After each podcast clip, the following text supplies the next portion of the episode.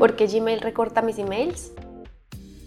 Gmail recorta los emails que recibimos cuando tienen un tamaño mayor de 102 kilobytes, mostrando un mensaje con un link para poder ver el contenido completo. Esto provoca, además de que el suscriptor no vea el mensaje completo de una vez, que el píxel de seguimiento que permite saber si un email ha sido o no abierto no se muestre.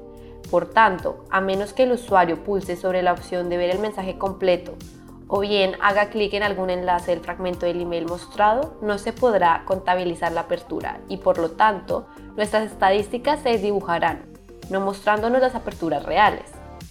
Antes de enviar un email a nuestros suscriptores debemos comprobar en nuestra plataforma de email cuánto pesa y si no nos facilita esta información, enviarnos un test a Gmail.